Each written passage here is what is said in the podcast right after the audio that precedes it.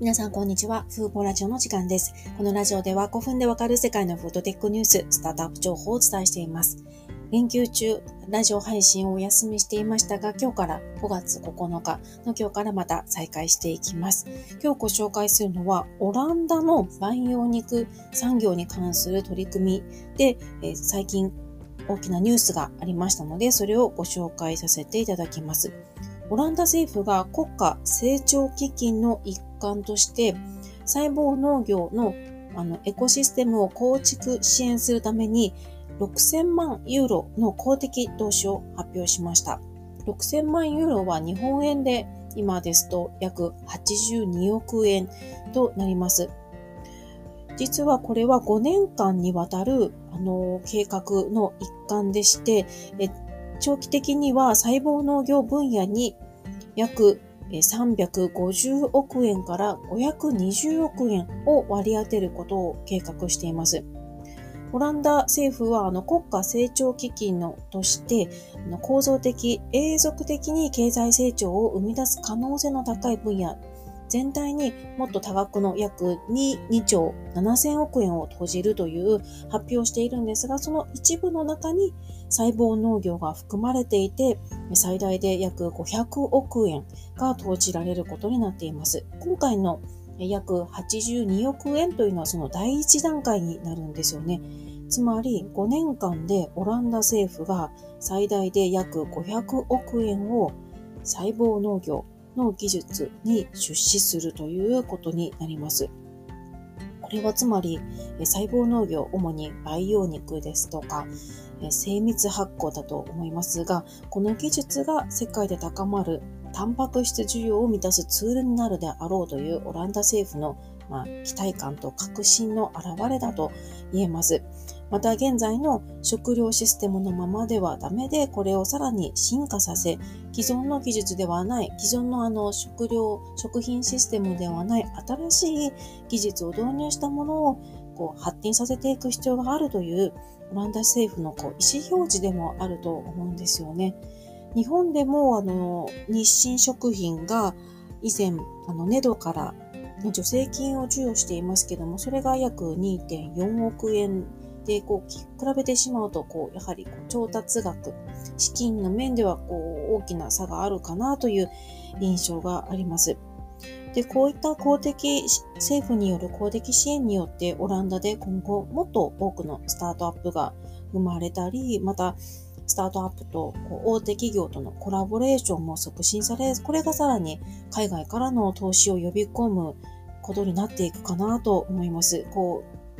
好循環なサイクルが生まれ、オランダがま最初に2013年に培養肉ハンバーガーを発表して、培養肉発祥の地となったオランダで今後さらなるイノベーションが進み、これが他の国にとってのこう成功事例の一つとしてご参考にされるのかなと思いました。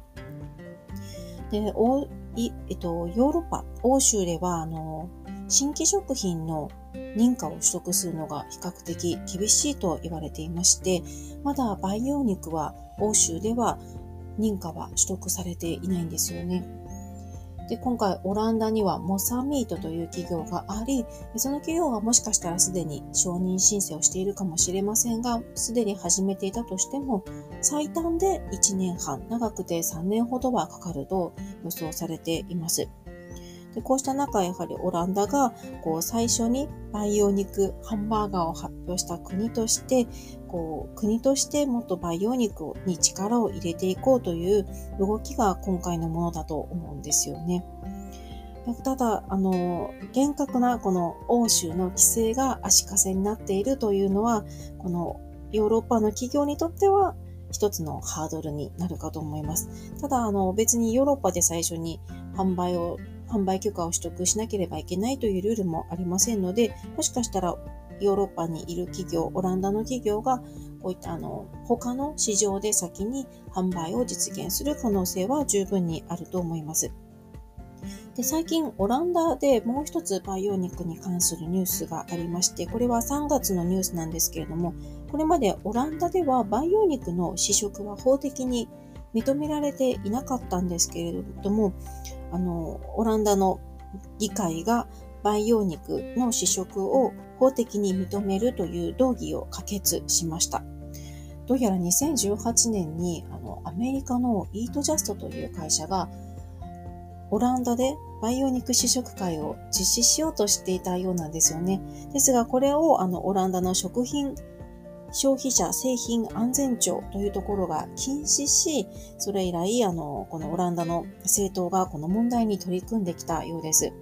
やはり、あの、今年3月に日本でも日清食品がこう初めてあの培養肉の試食を実施しましたけれども、まだこれはあの、こう、当事者、研究に携わっている方たちだけの試食だと思いますが、やはり培養肉の試食ができないと、消費者もこれがどんなものなのか、こう、試す機会がなく、こう、十分な理解も進まないですよね。で、オランダの培養肉の試食禁止というのは、培養肉に対する消費者の理解を遅らせる原因となっていたんですけども、3月のあの合法化によって、今後オランダ国内でさらに培養肉へのこう消費者に対するあの理解をこう深める活動が活発化していくと思います。で最近全体を世界全体で見ていますと、私が知っている限りでは、オランダ以外にイスラエルもこう政府がこう培養肉のコンソーシアムに出資するというニュースがありましたし、先日韓国でも韓国政府が培養肉企業にこう助成金を授与するといったニュースがありました。まだ詳しくは見ていないんですけども、こういくつかの国で、あとスペインなどでもこの培養肉企業への出資をするというニュースが少しずつ増えてきていますので、日本もこれに続く何かの大きな動きがあればいいなと思っています。食料自給率の低さで言えば、今、あの、ウクライナ情勢などで、こう、食料のこの原料にあたる小麦のこの輸入が難しくなっていますけど、今後さらにこの状況が厳しくなっていくと思いますので、やはり国内のこう生産施設の中で動物に頼らずにあの食料自給自給率の向上につながるこの細胞農業というものにもっと国として力を入れていくべきだなと思っています。今回のオランダ政府の取り組みが他の国にも広がっていくといいなと思いました。今回はオランダ政府が細胞農業に5年間にわたって最大で約500億円の出資をするという計画を発表したというニュースをお伝えしました。今回も最後まで聞いていただきありがとうございました。ではまた次回のラジオでお会いしましょう。さよなら。